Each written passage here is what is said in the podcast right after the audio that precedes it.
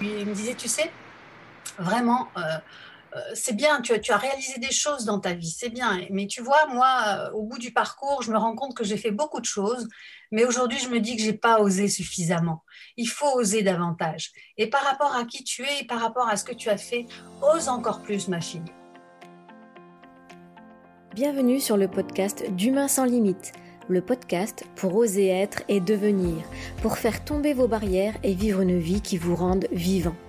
Je suis Marilyn votre animatrice passionnée par le fonctionnement de l'humain et de son potentiel incroyable, je reçois chaque semaine un invité que je qualifie de sans limite pour partager avec vous son histoire, comment il a dépassé ses propres limites, pour que vous puissiez vous en inspirer et avancer à votre tour.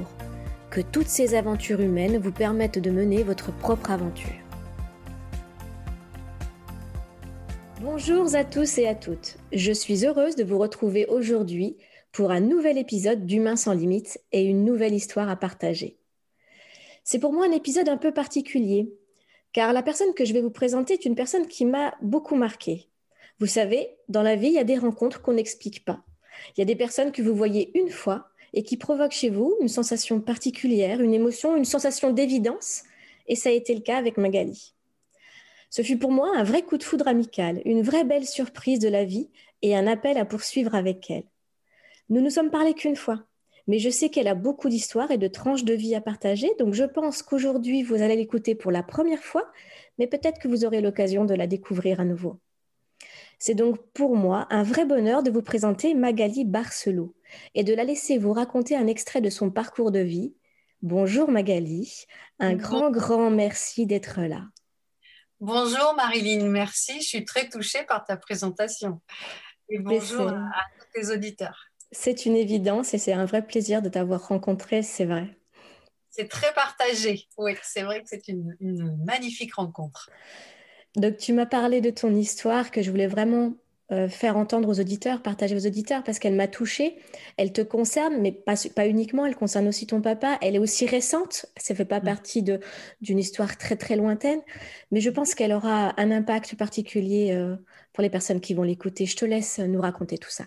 D'accord, avec plaisir. Ben, écoute, quand j'ai euh, croisé ta, proposition de participer à, ton projet, eh bien, j'ai été tout de suite captée par euh, cette idée-là de pouvoir raconter euh, un, moment de vie que j'ai vécu effectivement il y a un an et demi puisque, comme je te le racontais, j'ai perdu mon père il y a un an et demi et, juste avant son décès, j'ai vécu une belle histoire que j'ai envie de, partager. Alors c'est vrai qu'on était partis comme ça quand on s'est rencontrés toutes les deux sur des histoires plus professionnelles de parcours et comme tu dis, j'ai des histoires à raconter, oui, et ce sera avec plaisir, mais celle-là, elle me touche particulièrement et, j'ai envie de la transmettre parce qu'elle parle d'audace, elle mmh. parle de oser vraiment sa vie. Oui, et c'est vraiment en lien dans la thématique oser, oser être, oser, oser faire tomber les barrières et ces, ces, petites, ces petites choses comme ça qui parfois nous paraissent insurmontables et finalement. Et des choses simples peut-être auxquelles on pense comme ça et qui finalement, euh, bon, euh, parce qu'elles sont simples, ne sont pas mises en priorité. Et lorsqu'on ose les réaliser, ben, il se passe des choses formidables. Et c'est ça que j'ai envie de raconter. Je suis impatiente, on y va. Eh bien, c'était donc il y a à peu près deux ans maintenant. Je te disais donc que euh, mon, papa euh, était malade, donc euh, il avait 84 ans à ce moment-là. Et, donc, j'ai envie de parler de son parcours rapidement, mais surtout de l'histoire qui, nous unit au travers de, ce passage de vie-là. Euh, il était, c'était quelqu'un de très sportif, c'est quelqu'un de très engagé, de, très très actif, et, en fait, euh, il supportait très mal de perdre ses facultés en fin de vie parce que bien sûr, il pouvait plus être aussi actif qu'il l'a été, et, c'était c'était vraiment une souffrance. Et, nous parlions beaucoup, je l'ai beaucoup accompagné, je l'ai accompagné jusqu'au bout d'ailleurs. Et dans les derniers moments euh, que nous avons partagés, comme je te le disais, euh, il me parlait beaucoup de ce qu'il avait réalisé. Il avait besoin de faire le tour de, tout ce qu'il avait réalisé dans sa vie. Et il m'a dit quelque chose de très très fort que j'ai gardé vraiment au fond de moi, où euh, on parlait de ce que j'avais fait moi, de ce qu'il avait fait lui. il me disait, tu sais, vraiment, c'est bien, tu as, réalisé des choses dans ta vie, c'est bien. Mais tu vois, moi, au bout du parcours, je me rends compte que j'ai fait beaucoup de choses, mais aujourd'hui, je me dis que j'ai pas osé suffisamment. Il faut oser davantage. Et par rapport à qui tu es, et par rapport à ce que tu as fait, ose encore plus, ma fille. Ose, ose plus que ça. Il faut vraiment oser. Et j'ai retenu ça, j'ai senti que c'était vraiment son message, c'était puissant. Et pourtant, il a, vraiment réalisé beaucoup de choses dans sa vie. Comme je te le racontais l'autre jour, c'est quelqu'un qui a été dans, la créativité et, qui a vraiment uni les gens. Il a, euh, il a eu comme soutien le rugby. C'est vraiment l'histoire de base. Son, fil à lui, c'était le rugby. En fait, il, il est né... Euh, dans l'Aude, donc, et, euh, son, son, père est décédé, donc mon grand-père, que je n'ai pas connu, euh, quand il avait trois ans. Il était le troisième d'une fratrie de trois garçons. Et quand son père est décédé, eh bien, il s'est retrouvé euh, seul avec ses grands-parents. Ma grand-mère est partie avec les deux plus grands plus loin en ville pour s'en sortir dans la vie.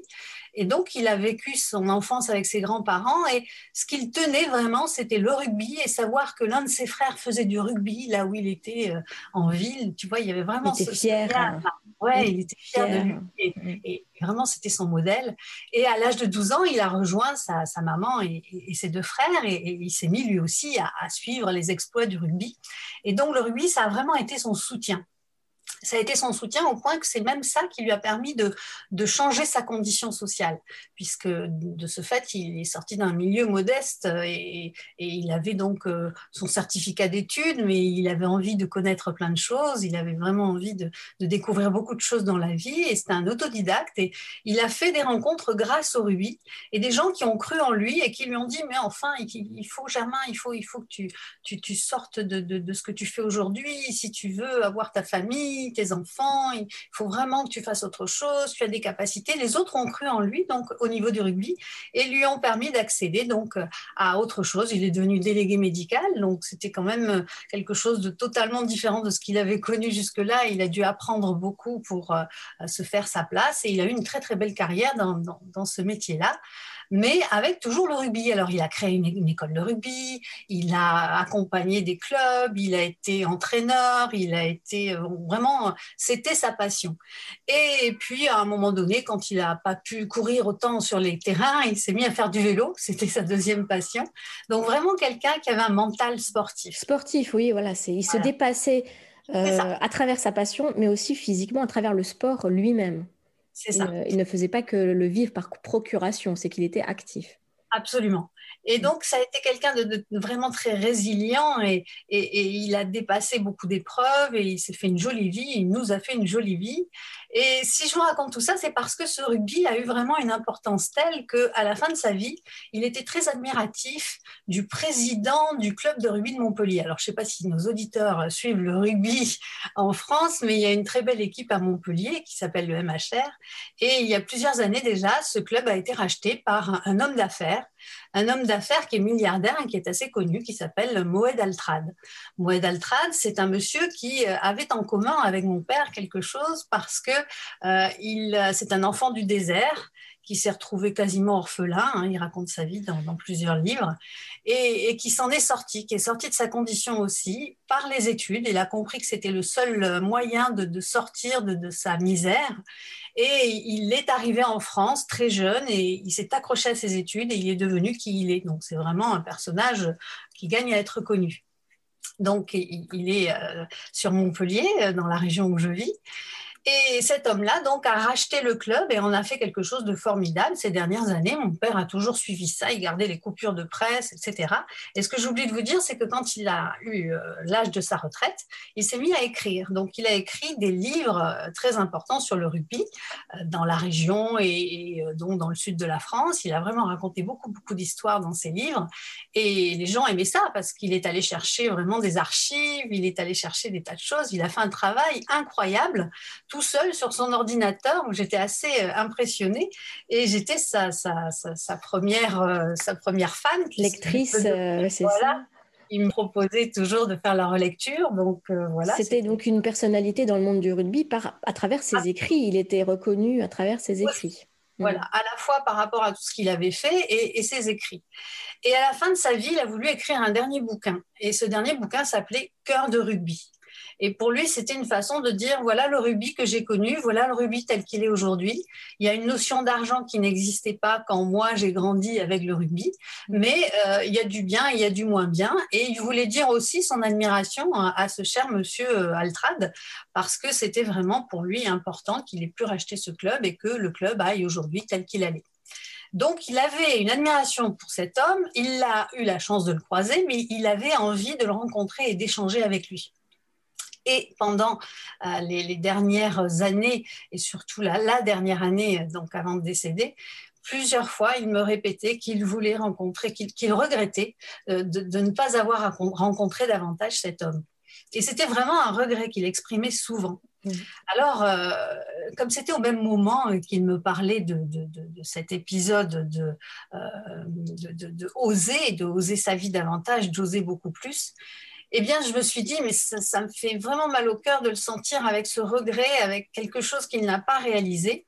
Et ce qui s'était passé, c'est qu'il avait, euh, à l'époque où il était encore euh, alerte et qu'il pouvait utiliser sa voiture, il avait déposé son livre au secrétariat de ce monsieur Altrad, mais il n'a jamais eu de retour. Il avait fait une belle dédicace, il n'a jamais eu de retour. Et ça, c'était quelque chose qui, le blessait. Je pense qu'il était euh, en besoin de reconnaissance. Hein.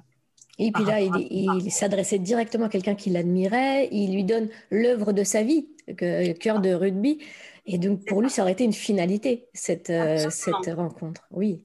C'était vraiment important pour, pour lui de, de, pouvoir établir ce lien. Et, et c'était, je, suis sûre, une, forme de reconnaissance. Et, donc, il était avec ça. Et très souvent, il me parlait de ça. Et je ne sais pas ce qui s'est passé dans ma tête, mais en tout cas, euh, je pense qu'il y a des connexions qui sont faites malgré moi. Euh, je suis toujours euh, au courant des, conférences qui ont lieu dans, dans, notre coin. Et il y avait une conférence à la Chambre de commerce qui traitait de la santé des managers au travail. Donc, euh, la santé des managers, ok, pourquoi pas. Je me suis dit, bon, bah, ça fait partie de mon boulot, hein, puisque je suis euh, euh, gestalt thérapeute, j'accompagne des adultes et des adolescents, puis j'interviens dans le milieu de l'entreprise sur tout ce qui est autour de la relation et la qualité relationnelle. Donc, ce sont des thèmes qui me plaisent et je suis allée m'inscrire à cette conférence. Et cette conférence était animée par plusieurs personnes et il y avait plusieurs dirigeants, dont Monsieur Moël Altrad que je mmh. n'avais jamais rencontré moi-même, si ce n'est en prenant l'avion très souvent. Je savais qui il était, on se saluait, mais, je ne l'ai jamais rencontré. Et je ne sais pas ce qui m'a pris ce jour-là. Quand je suis partie le matin, je savais qu'il y avait la conférence le soir. Je suis partie avec le, bouquin de mon père, euh, euh, j'en avais plusieurs exemplaires. Je l'ai mis dans une enveloppe. Et comme ça, euh, d'un coup, d'un seul, je me suis dit, il faut que je, fasse quelque chose pour, pour lui. Il faut vraiment que je fasse passer ce message parce que ça serait vraiment un joli cadeau que je pourrais lui faire. Mais bon, il faut que j'aille oser aller jusqu'à Monsieur Altrad et c'était pas vraiment évident. Hein. J'ai l'impression que c'est deux mondes qui séparent. C'est pas des personnes qu'on a l'habitude de côtoyer, effectivement. Complètement. je rappelle que c'est un, un, monsieur qui a des entreprises dans le monde entier, qui est milliardaire, qui est très sollicité. Donc je me suis dit, bon, qui je suis moi pour aller le voir comme ça, pour lui remettre un bouquin ça va être compliqué. Mais je sais pas, quelque chose m'a parlé. Je me suis dit, si je le fais pas, je savais que mon père n'en avait plus que pour quelques jours, euh, semaines ou mois, on ne savait pas. Et, quelque chose m'a vraiment poussé. Il y a vraiment eu une motivation euh, intérieure forte qui m'a fait dire, bon, vas-y.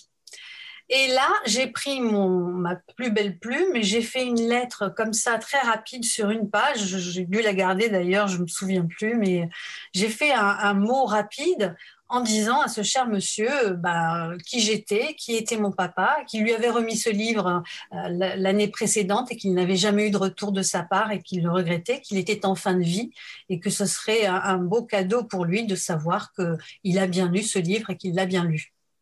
Juste ça. Je l'ai tourné à ma façon avec euh, les plus jolis mots qui me sont venus et j'ai mis ça dans une enveloppe. Et à la fin de la conférence, bah voilà, j'y vais, j'y vais pas. Je voyais euh, beaucoup de personnes qui allaient se diriger vers l'estrade pour aller voir les chefs d'entreprise qui étaient là. Il y en avait plein qui faisaient la queue pour lui parler. Et, eh bien, j'ai osé me mettre à la fin de la queue et je me suis dit bon, euh, coûte que coûte, hein, j'ai rien à perdre, j'y vais, on verra bien. Tu as eu un moment, moment vraiment d'hésitation Tu as eu vraiment un moment où tu dis je vais pas y aller, je vais pas y arriver ou, ou pas? J'ai eu un moment où euh, tu sais, tu sens dans ton corps quelque chose qui se passe là, qui bouillonne, où tu te dis il y a, une, émotion qui est forte, j'y vais, j'y vais pas, c'est ridicule, c'est pas ridicule. Tu vois toujours ce petit, ce petit, truc sur l'épaule, là, ce petit juge sur l'épaule qui te mmh. dit c'est bien, c'est pas bien. Mais c'est passé très très vite. Mmh. Je savais, je sentais qu'il fallait que je fasse ça. Et donc, je suis descendue jusqu'à l'estrade et, j'ai fait la queue. Et devant moi, il y avait des gens avec des CV, des cartes de visite qui allaient euh, bah, se présenter et, demander je ne sais quoi. Et moi, j'arrive là, et, donc, quand arrive mon tour, je crois que j'étais la dernière, euh, il me regarde d'un air un peu détaché. Bon, et vous, qu'est-ce que je peux faire pour vous? Eh bien, je ne me suis pas démontée. Je lui ai dit, bah, écoutez, rien, monsieur Altrad. Par contre, j'ai un cadeau à vous remettre. Alors là, il a tout de suite euh, été surpris. Il dit, ah bon, un cadeau, ça lui a fait plaisir. Donc, il a tout de suite pris l'enveloppe. Je pensais qu'il allait partir avec. Il l'a ouverte, il l'a regardée. Et en voyant le livre et le nom de mon père, donc Germain Barcelot, euh, il me dit, mais je le connais, votre papa. Ben euh, oui, ben peut-être, mais je lui ai dit, ben voilà, écoutez, je vous ai mis un mot, vous verrez, mais il a voulu vous remettre ça avec une dédicace il y a quelques mois et il s'attendait à ce que vous lui répondiez. Et, il est vraiment, donc je lui explique à nouveau euh, dans quelle période il est, ce qu'il vit et que je pensais que ça lui ferait plaisir de savoir qu'il l'a bien eu. Et les regrets qu'il avait peut-être de pas eu de retour, non? Voilà, pas avoir mmh. de retour, c'est ça alors sur le moment, il m'a dit bon bon bah écoutez euh, oui oui mais je le connais très bien votre votre papa. Il a écrit plusieurs euh, plusieurs livres, mais bien sûr que je le connais votre papa. Effectivement, il s'était croisé.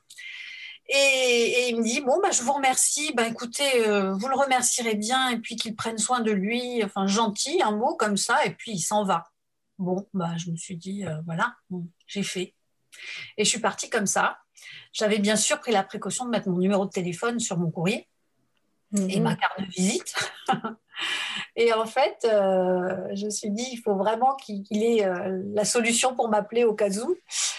Et bien, le lendemain, j'ai reçu un appel de Monsieur Moed Altrad en personne euh, qui me dit ben, écoutez, Magali, je vous rappelle parce que j'ai été très touchée par votre courrier et très touchée par ce message. J'ai lu, j'ai regardé, j'avais pris la précaution de marquer les quelques pages importantes où mon père parlait de lui. Il m'a dit, mais attendez, euh, votre papa, il a fait des choses formidables pour le rugby, il faut vraiment faire quelque chose pour lui, il faut vraiment marquer le coup, j'ai vraiment l'intention de faire quelque chose. Alors écoutez, je vous donne un, numéro de téléphone, vous allez contacter l'une de mes collaboratrices qui s'occupe du fonds, euh, je sais plus, c'est une entité qui s'occupe de, des, actions comme ça, euh, chaque fois qu'il y a quelque chose à, prendre en charge. elle va s'occuper de ça, je la mets au courant, appelez-la et vous organisez ça, on va faire quelque chose pour lui on va organiser euh, une visite des joueurs ou quelque chose comme ça. Waouh, super. Et il me dit, gardez bien mon numéro, on reste en contact. Waouh. Donc j'étais très surprise et là j'étais ravie. C'est un aboutissement à ce que tu as. Voilà, un aboutissement, tu as osé et il y a un retour là. C'est ça. Là, il y avait un C'est déjà de dire, ben waouh, j'avais rien dit à mon père, bien sûr. Et donc, j'appelle la personne qu'il m'a conseillé d'appeler et qui était très sympathique et qui me dit, bon ben voilà, Monsieur Altrad me dit d'organiser quelque chose. Votre papa est, toujours hospitalisé. Ben oui. Est-ce que vous pensez qu'on peut aller le voir? Ben probablement, oui. Quels sont ses joueurs préférés? Waouh Il me dit, bah, écoutez, elle me dit, écoutez, euh, il y a un jour dans la semaine où ils sont dispo, il y en a deux ou trois qui peuvent y aller. Et donc, euh, ils se sont organisés, les frères Duplessis, pour les connaisseurs de rugby, les frères Duplessis euh, euh, qui se sont déplacés tous les deux avec la personne en question donc, qui a organisé ça. Ils sont allés le voir par surprise. Bon, j'étais là, bien sûr, pour assurer l'organisation. Et ils lui ont offert un, t-shirt signé par tous les, membres de, l'équipe, tous les joueurs. Ils lui ont offert un, un livre que M. Altrad lui avait dédicacé personnellement. Euh, et ils ont passé une heure avec lui à discuter de ses livres, du rugby, du rugby d'avant, du rugby d'aujourd'hui. J'ai pris des vidéos, c'était un moment formidable. Mon père avait des étoiles dans les yeux, il se demandait ce qui lui arrivait, c'était magique. Il était à ce moment-là assis, il pouvait plus marcher. Et, là, euh, ils, sont très, très croyants. Ce sont des joueurs d'Afrique du Sud. Ils sont très croyants. Ils lui ont dit, Monsieur Barcelo, est-ce que vous êtes croyant? Est-ce que vous voulez bien qu'on fasse une prière pour vous, là, pour vous aider dans ce que vous avez à traverser? Enfin, vraiment, ça a été un moment incroyable, magique. Et, après ça, euh, ils lui ont dit, écoutez, Monsieur Barcelot, si vous êtes euh, sur pied dans 15 jours, nous, on vous invite euh, dans la loge d'honneur pour venir voir le match qui était alors contre Grenoble, pour voir ce match-là. Vous serez notre invité. Et, voilà. Donc, si, si, vraiment vous pensez que vous serez sur pied, nous, ça nous ferait plaisir. Eh bien, tu sauras, ma chère Marine, qu'il ne marchait plus, mais 15 jours après, il était non seulement sorti de l'hôpital, mais il pouvait se lever. Et euh, il avait son fauteuil roulant, mais il pouvait se lever parce qu'il savait qu'il y avait le match et qu'il tenait absolument à ce qu'on l'accompagne voir ce match. Alors que les médecins, tu m'avais dit, ne, ne pensaient pas qu'il serait capable de se relever encore une fois euh, quand il est entré à l'hôpital à ce moment-là. On se demandait s'il allait terminer à l'hôpital, s'il allait rentrer, on ne savait pas du tout. Ça a été vraiment mais juste incroyable. Une force de sportif. Son corps a retrouvé. Mm. il y avait une telle, un, tel plaisir à, ce contact, à cette, cette, cette, visite inattendue. Il était tellement heureux que, que bah, il a retrouvé de la force, il a retrouvé de l'énergie. Je l'ai donc accompagné avec mon, mon, neveu qui joue au rugby aussi. Et, et, donc, on a été accueillis par Monsieur Altrad en personne, qui l'a accueilli euh, dans les vestiaires, euh, qui a discuté avec lui un moment, on a pris des photos, il lui a fait des cadeaux. Enfin, c'était formidable. Euh, il a été sur la touche, donc sur le terrain. Il y avait un beau soleil ce jour-là. Il est resté la première mi-temps sur le terrain, puis il a rejoint la loge et il est allé boire un coup avec les joueurs qui jouaient pas ce jour-là euh, pendant la mi-temps. Euh, ça a été un moment extraordinaire. En plus, Montpellier a gagné ce jour-là. C'était un match du top 14, donc tout était parfait. parfait. Il avait des étoiles dans les yeux. Il était mais incroyable. On avait l'impression qu'il était plus malade, quoi il est rentré dans un état formidable et, moi j'étais tellement heureuse de lui avoir fait vivre ça. Et, quand on est rentré, bah, il en a parlé. Et puis pendant les semaines qui ont suivi, c'était vraiment euh, quelque chose qui lui donnait du baume au cœur. Il, était heureux de, cette reconnaissance en fait. Et Monsieur Altrad est resté en lien pour savoir comment il allait, etc. jusqu'au bout. Mm. Et, tout ça m'a énormément touchée et, surtout euh, les, derniers jours euh, avant son décès, euh, avant d'être complètement alité, trois jours avant, il me demandait de lui montrer à nouveau ses, photos. Il me dit, il avait l'esprit qui commençait à partir un peu, il me dit, c'est où qu'on est allé là? Tu sais, tu m'as amené il y a quelque temps là, oui, ah oui, le match, montre-moi les photos, montre-moi les photos. Et, il regardait ces photos avec la larme à l'œil, avec vraiment un, un bonheur, mais c'était, ça faisait tellement plaisir à voir. Et donc, euh, bah, il est parti avec ça jusqu'au bout, avec ce, plaisir, comme quelque chose d'accompli, tu vois. Et moi, j'ai eu le sentiment de, le laisser partir avec euh, euh, ce, regret qui n'était plus un regret, mais qui s'était transformé en quelque chose de beau et, qui l'a accompagné jusqu'au bout. Voilà cette, cette belle histoire. Magnifique histoire. Et, j'aime beaucoup l'anecdote que tu m'as racontée au moment de la cérémonie ah des obsèques de ton papa. Et, je trouve aussi que c'est quelque chose qui est hum, différent. Enfin, vas-y, raconte par rapport à, ce, à ce, cet hommage que tu as fait. Oui, en fait, quand il m'a dit ose, ose vraiment, euh, euh, ça a vraiment fait un écho très très fort en moi. Et, je me suis dit, en ayant fait cette démarche-là, ben, j'ai osé pas grand-chose, mais en fait, c'est tellement énorme ce qui se passe après que, que ça m'encourage à continuer à oser, même si j'ai osé beaucoup de choses dans ma vie, c'est vrai, j'ai fait des choses, mais, mais là, je me disais que c'était pas grand-chose par rapport à ce que ça pouvait provoquer. Et pourtant, tu vois, il y a des barrières qu'on se met parfois parce qu'on ne peut pas aborder les gens, alors que pour rendre les gens heureux et pour faire quelque chose de bien, parce que euh, tout le monde, tous les acteurs euh, autour de, cette histoire étaient heureux. Les, joueurs étaient heureux de pouvoir lui faire plaisir. Euh, la personne qui l'organisait aussi, Monsieur Altrad était ravi. moi, j'étais contente. Et puis, ça a tissé d'autres liens parce que Monsieur Altrad est resté en lien avec moi, m'a convié à des, événements intéressants, des conférences qu'il organise et qu'il a organisées par la suite. Et on, a créé un lien d'amitié très, très chouette. J'aime beaucoup la façon dont il a, dont il a accueilli cette histoire et, vraiment je lui suis très reconnaissante et on a, on a gardé ce lien donc de temps en temps on s'envoie un message comme ça pour euh, rester en lien. Euh, et, donc la suite que je te racontais, c'est que oui, en fait, dans ce message-là, ce que j'ai perçu de très fort, de ce que m'a transmis mon père, c'est d'oser vraiment. Et, les derniers jours, les dernières semaines, il m'a demandé clairement de m'occuper de son oraison funèbre, chose qui euh, était pas facile. Mm.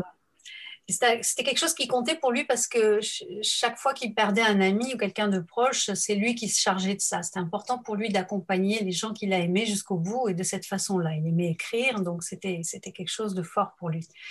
Alors bien sûr, j'ai accepté et bien sûr, je l'ai fait, mais ça a été vraiment quelque chose de très très euh, dur pour moi. Mais je l'ai fait avec tout mon cœur et, ce que je te racontais la dernière fois, c'est que curieusement, euh, euh, quand j'ai fait ce discours, ah, on n'entendait pas une mouche voler, ça a été un, beau moment. Euh, j'ai pris le temps qu'il fallait, je crois que c'est un discours qui a duré un, bon quart d'heure, et tout le monde était euh, vraiment à l'écoute. Et, j'ai terminé mon discours en disant de lui, parce que j'ai noté toute la résilience qu'il a, qu'il a connue toute sa vie. Sa vie. Et, euh, et, en fait, à, la fin du discours, je, lui disais toute ma reconnaissance et, le fait que, au-delà de lui dire merci, euh, je pouvais lui dire bravo. Et, au moment où j'ai dit ça, quand j'ai terminé mon discours, euh, toute l'église qui était archi pleine s'est mise à applaudir ça m'a énormément touchée. Et bien sûr, tout le monde était très touché. Et, ce que je te racontais pour l'anecdote, c'est qu'à la sortie de l'église, quand on, est euh, au moment où les gens viennent nous voir, ce qu'on appelle le serment de main, euh, les gens nous présentent leurs condoléances. Et donc, euh, ils présentaient leurs condoléances. Et quand ils arrivaient à moi, ils me disaient Félicitations, félicitations, merci pour ce beau discours. Et j'ai trouvé que c'était un tellement beau clin d'œil que me faisait mon papa, parce que moi, dans mes projets, c'est présent, je, je, le fais déjà, mais j'ai envie de continuer mes activités de conférencière et de pouvoir dire, de pouvoir faire passer des messages. Et c'était un tel cadeau que je recevais là de me dire, il m'a demandé de lui faire ça, et c'est moi qu'on vient féliciter.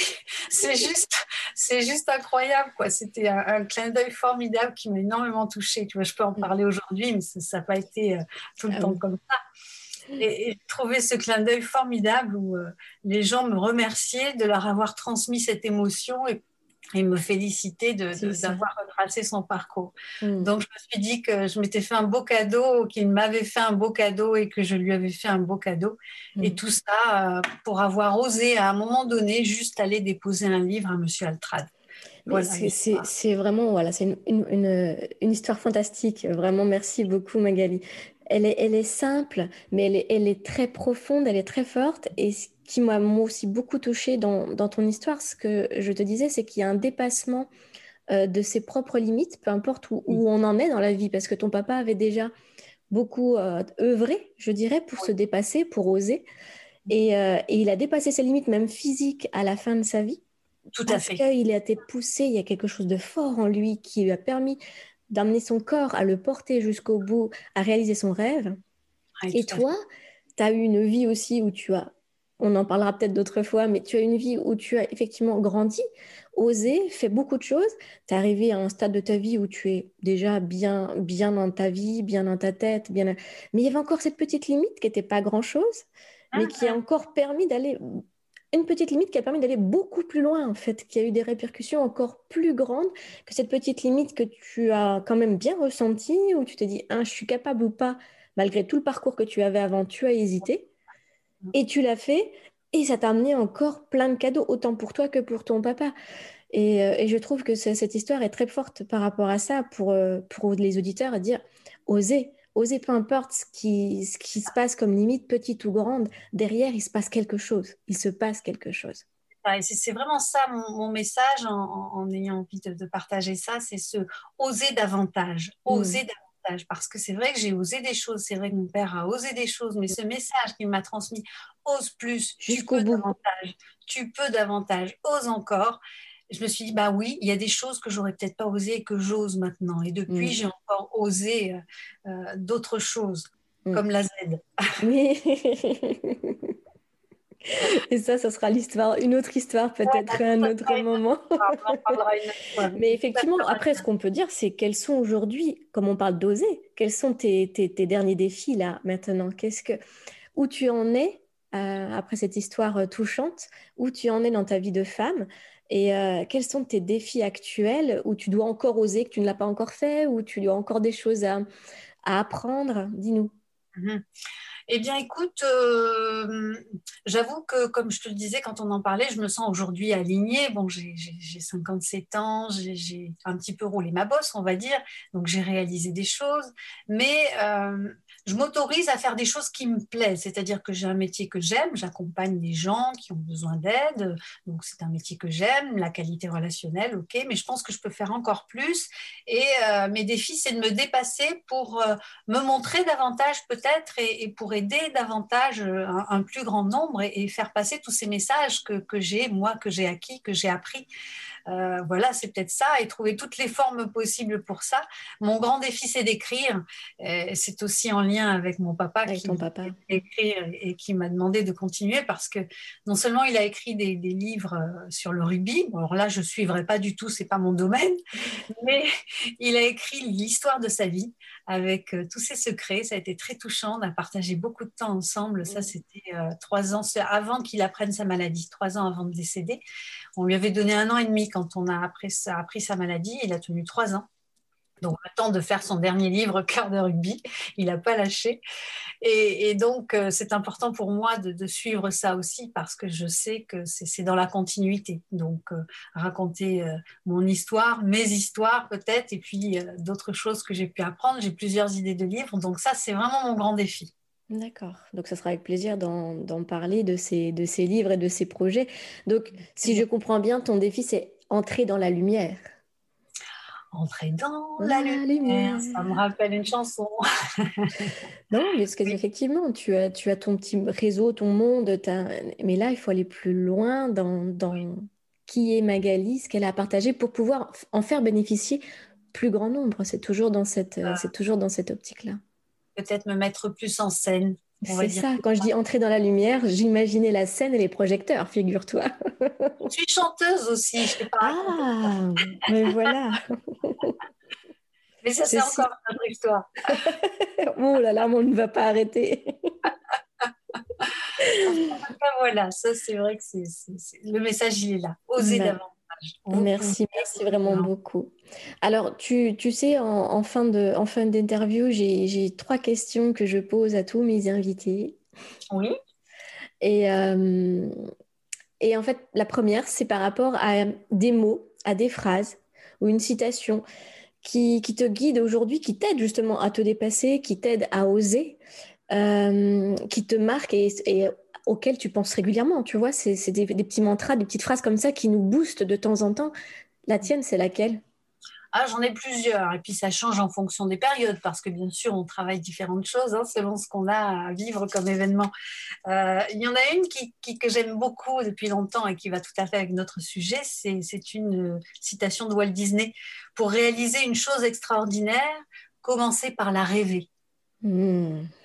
Ah oui. Et ça, c'est quelque chose que, que je, je, cite souvent. Euh, j'anime des, des, formations sur le thème de la confiance en soi. Et c'est quelque chose que je mets toujours en avant. C'est pas, passer de rêver sa vie et après à vivre ses rêves, en fait. C'est ça. Et, il disait aussi, si vous pouvez le rêver, vous pouvez le faire. Hein, parce que rêver, c'est une étape. Après, il faut agir. Mais il faut s'autoriser à rêver et agir ses rêves. Donc euh, ça, c'est tout un programme. Donc ce sont des choses euh, ouais, qui, qui, me viennent euh, très souvent. et en accord avec ce sujet, sinon, il y en a une que j'aime beaucoup, c'est de Simone de Beauvoir, J'accepte la grande aventure d'être moi.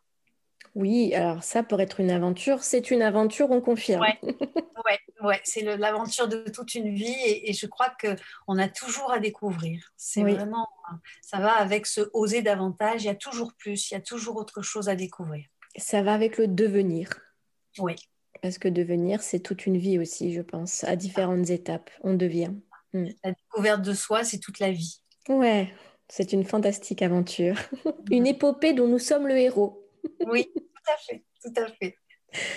Alors, dans ce podcast aussi, j'ai euh, à cœur de parler de l'écoute du corps, de l'écoute euh, du cœur, des neurosciences, de la sophrologie. Mais j'aime aussi tout ce qui touche un peu au mystérieux, à la, la spiritualité, des choses comme ça.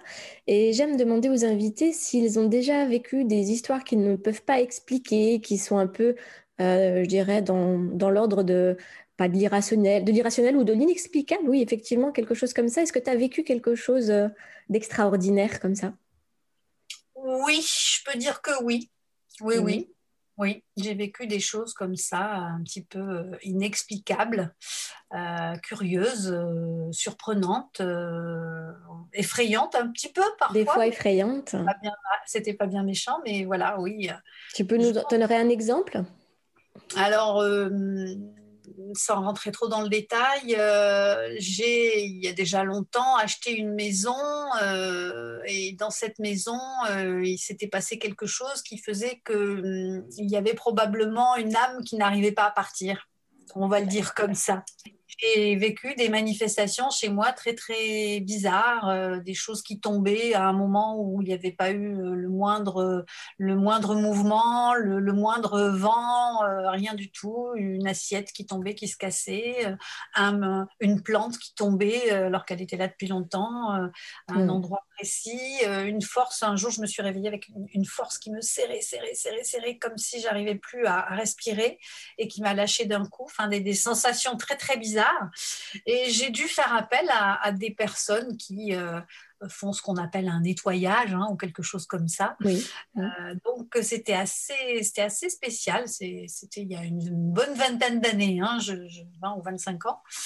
Euh, oui, ouais, 25 ans. Et, j'ai gardé euh, de cet épisode euh, le fait que ben, on ne peut pas tout expliquer et qu'il se passe des choses comme ça. Et les personnes qui sont venues faire ce soi-disant nettoyage m'ont expliqué qu'il y avait une âme dans la maison, qui, euh, quelqu'un qui, était décédé, qui avait vécu là et qui, qui, ne voulait pas partir. Qui se manifestait. C'est ça. Mais j'aime poser cette question, vraiment, c'est le côté aussi, comme je disais, humain sans limite, c'est qu'effectivement, il y a des choses hors du visible, de l'invisible, qui nous impactent, qui ont une influence dans nos vies, qui nous touchent plus ou moins de près, mais il y a toujours cette, euh, cette partie invisible, inexplicable, qui, à mon sens, a une importance dans des fois les, limites qu'on n'ose pas passer ou ces dépassements qui, dont on n'arrive pas et qu'on n'explique pas. Parfois, c'est lié à ces histoires d'invisibles, parfois pas, mais je me dis qu'il faut avoir cette ouverture d'esprit, il faut savoir que euh, tout le monde peut à un moment donné rencontrer des choses comme ça et, euh, on n'est pas fou quand ça arrive et ça peut expliquer certaines choses et il faut oser en parler aussi. Donc dans ce côté oser, merci d'avoir euh, d'avoir d'avoir délivré cette petite cette petite histoire. Mais voilà, j'ai à cœur de, sensibiliser un petit peu les auditeurs à ces choses-là. Oui, je pense qu'on ne peut pas tout expliquer suis OK avec ça. Et, il y a aussi des choses plus simples du style euh, soyons attentifs à ce qui se passe autour de nous parce que parfois il y a des signes qui sont formidables et qui, moi, me, donnent des émotions euh, intenses. Oui, savoir lire les signes parfois de la vie comme ça, c'est vrai que oui. Être attentif à tout ce qui se passe autour de nous, c'est important. Et ça fait du bien. Tout à fait. Du bien. Mm. Et la question de fermeture, alors là, je me transforme en sorcière ou en fée, tout ce que ah. tu veux, attention. c'est mieux là. non, mais les sorcières, elles sont sympas aussi. Elles ont des, des, potions magiques et tout, c'est sympa. Oui, Samantha, Samantha. je ne sais pas encore bouger mon nez, mais je vais essayer. alors, j'ai ma baguette magique et tu te transformes en femme sans limite. Donc, sans limite, ça veut dire que qu'on parle du visible, de l'invisible. Tu peux tout faire, tout voir, tout entendre, tout apprendre. Et quelles seraient tes trois priorités? Mes trois priorités. Hmm.